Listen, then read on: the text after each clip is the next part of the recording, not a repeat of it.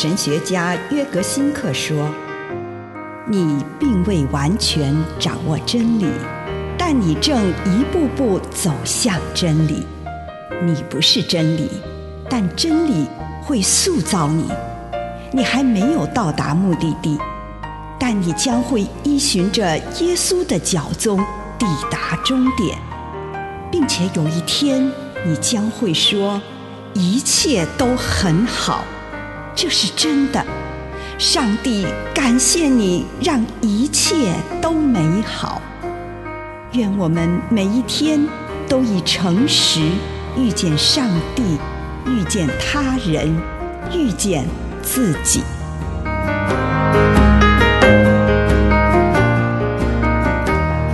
生活的领导者，约翰福音十章十四节：“我是好牧人，正如父亲认识我，我认识父亲。同样，我认得我的羊，他们也认得我。我愿意为他们舍命。”对路家而言，耶稣是生命的领导者，他领导着我们的生活。引领我们进入生活的艺术，他教导我们生活是什么。他走在我们的前面，做我们的领导人。因着他的一言一行，耶稣建立了我们的生活。特别是耶稣会讲一些我们乍听起来非常陌生的话，但就是这些话开启了我们的眼睛，让我们看到自己的人生。他对我们提出挑战，要我们敞开心，过真实的人生。他打开我们的眼睛，让我们发现，在我们里面毫无生命力的角落，因为我们常常是被动的过生活，而不是主动的过自己要过的生活。耶稣帮助我们建立自己的生活，他鼓励我们走我们原本该走的路。只有这样。我们才是活着，只有这样，我们才能成为生活的见证。可惜的是，许多基督徒并不把耶稣理解成生活的领导人，而是将耶稣当作逃避生活的处所，因为他们害怕生活和生活中的一切争端冲突，所以他们就逃到耶稣那里去。但是，却因此而伪造了耶稣和他存在的意义。耶稣所在的地方是生活所在的地方，而不是因为害怕生活而逃向严苛规律的地方。耶稣鼓励我们勇于过自己的生活，而不要一直顾虑别人的看法。以上内容来自南与北出版社。安瑟伦古伦著作，吴信如汇编出版之《遇见心灵三六五》。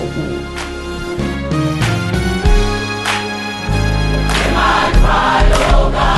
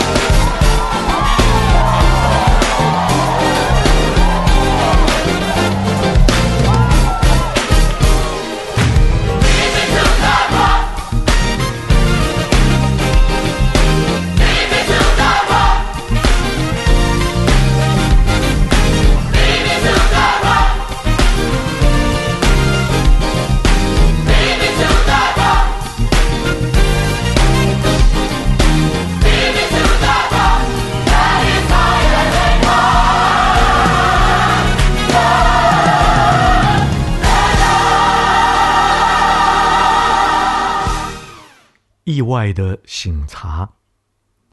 亲爱的主，孩子来到你的面前，求你帮助我，可以有勇敢的心来面对各种不同的事物。祷告，奉耶稣基督的圣名，阿门。请你用一点时间，献上你这一天的感恩。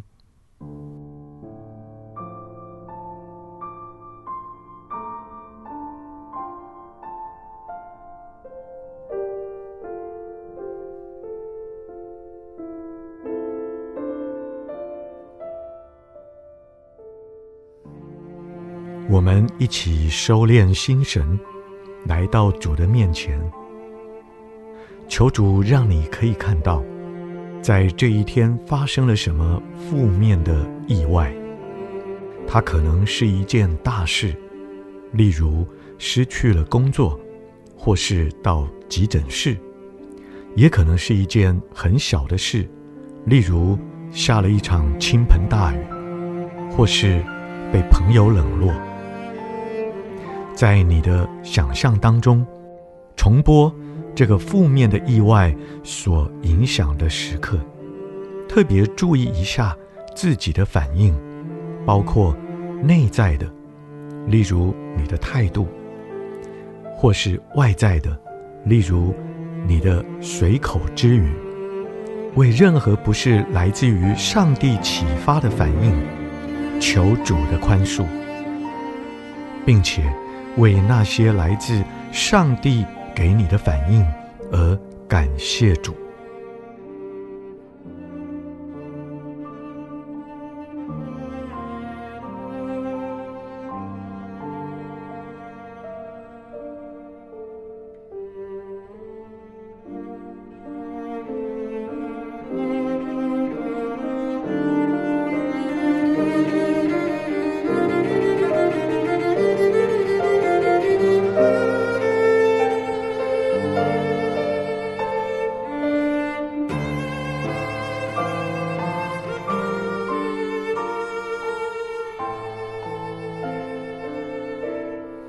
这个时候，求主让你可以看到，在过去的这一天当中，所发生最大的正面意外，例如通过了一项重要的考试，或者一起床就有个好心情。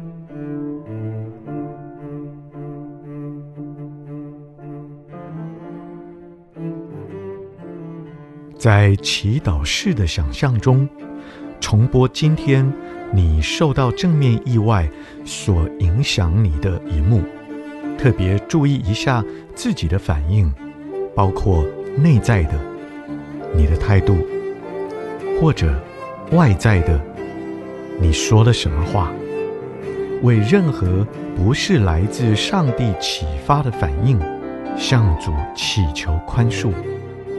为任何来自主所启发的反应，感谢主。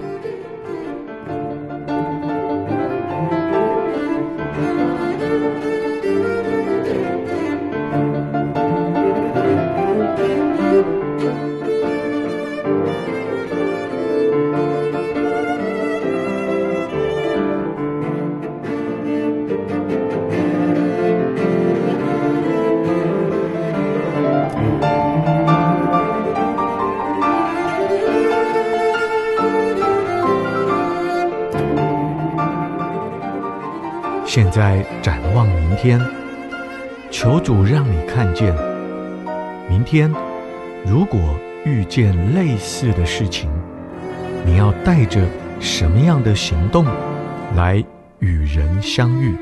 求主帮助你，让你内心有渴望去营造一个令人惊喜的时刻，让你自己的内心对你正面的意外兴奋之情结出善果。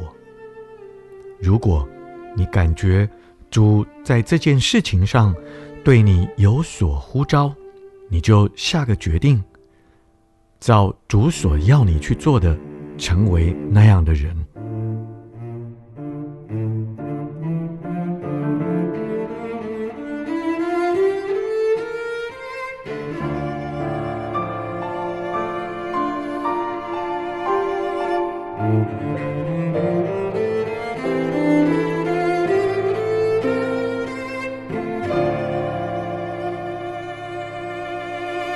爱的主，求你帮助我。能够正面的看待我所遇见的好的或不好的意外，奉主耶稣的圣名祷告，阿门。